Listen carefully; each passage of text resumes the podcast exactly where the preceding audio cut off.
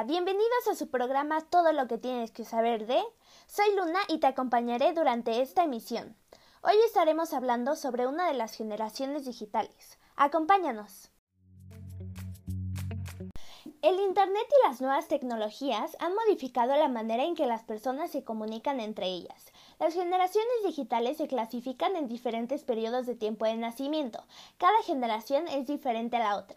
Existen seis generaciones, pero hoy estaremos hablando de los baby boomers, las personas nacidas entre 1945 y 1964. El nombre se debe a que nacieron en la época del baby boom, el aumento en la tasa de natalidad después de la Segunda Guerra Mundial en varios países anglosajones. Fueron los impulsadores del cambio social, dejando atrás actitudes conservadoras. Son fieles a su trabajo, siempre buscando seguridad y estabilidad, pero sobre todo personas de familia.